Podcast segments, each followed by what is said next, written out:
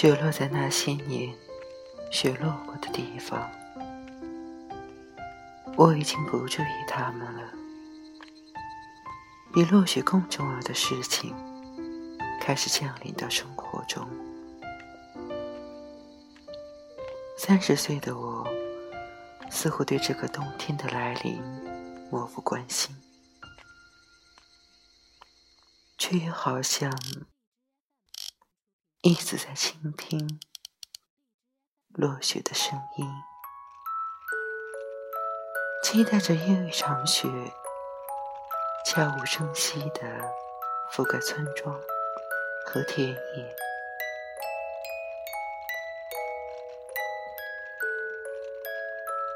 我静坐在屋子里，火炉上烤着几片馍馍，一小碟咸菜放在炉旁的木凳上。屋里光线暗淡。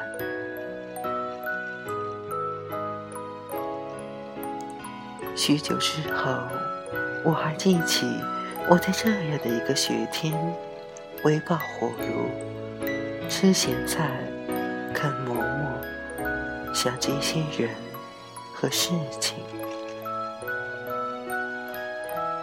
想得深远而入神。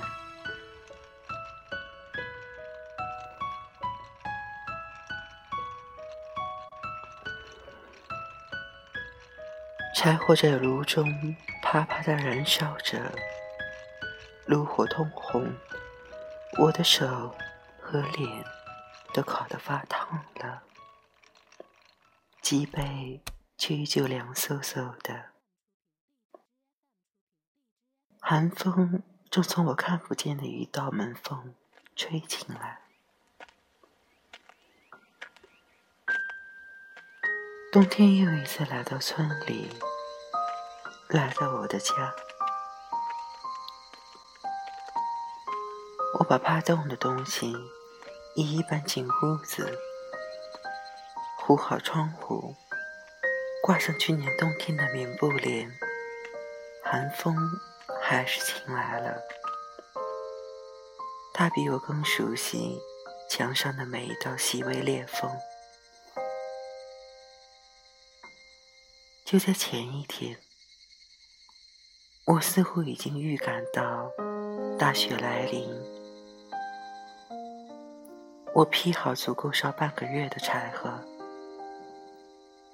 整齐地码在窗台下，把院子扫得干干净净，无意中像在迎接一位久违的贵宾，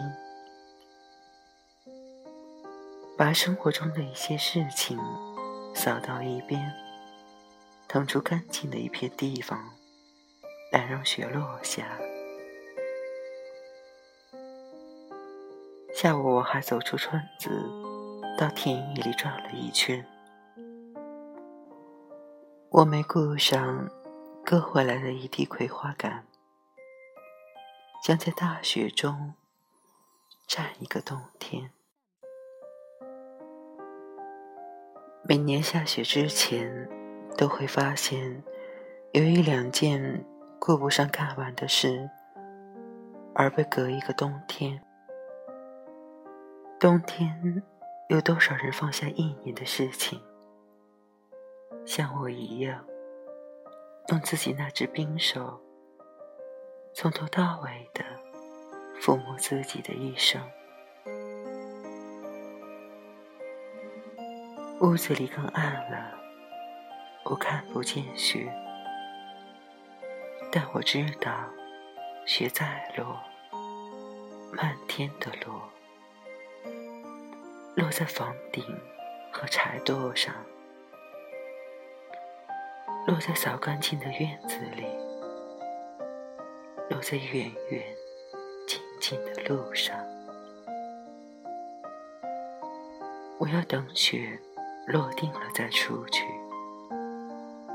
我再也不像以往，每逢第一场雪，都会怀着莫名的兴奋，站在屋檐下观看好一阵，我光着头钻进大雪中，好像有意要让雪知道，世上有我这样一个人，却不知道，寒冷早已顶住了我活蹦乱跳的年轻生命。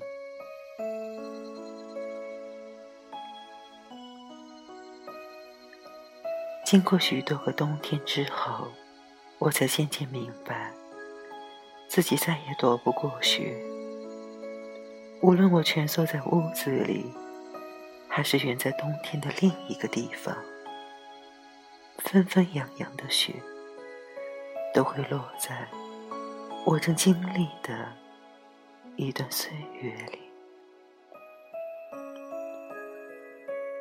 当一个人的岁月，像荒野一样敞开时，他便再无法照管好自己。就像现在，我紧围着火炉，努力想烤热自己。我的一根骨头，却留在屋外的寒风中，隐隐作疼。那是我多年前冻坏的一根骨头，我再不能像捡一根牛骨头一样，把它捡回到火炉旁烤热。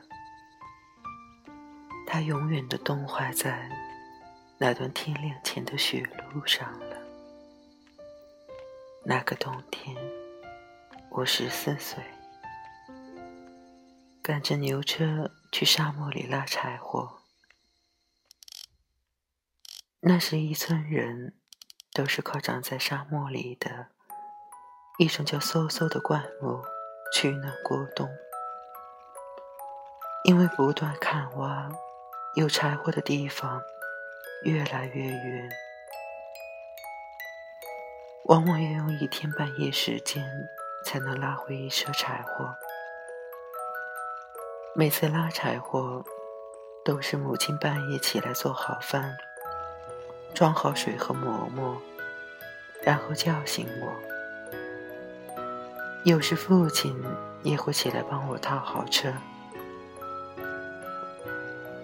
我对寒冷的认识，是从那些夜晚开始的。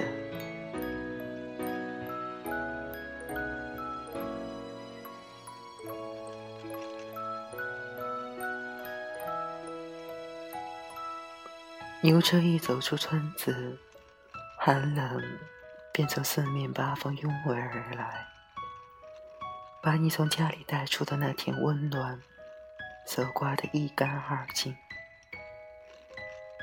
让你浑身上下只剩下寒冷。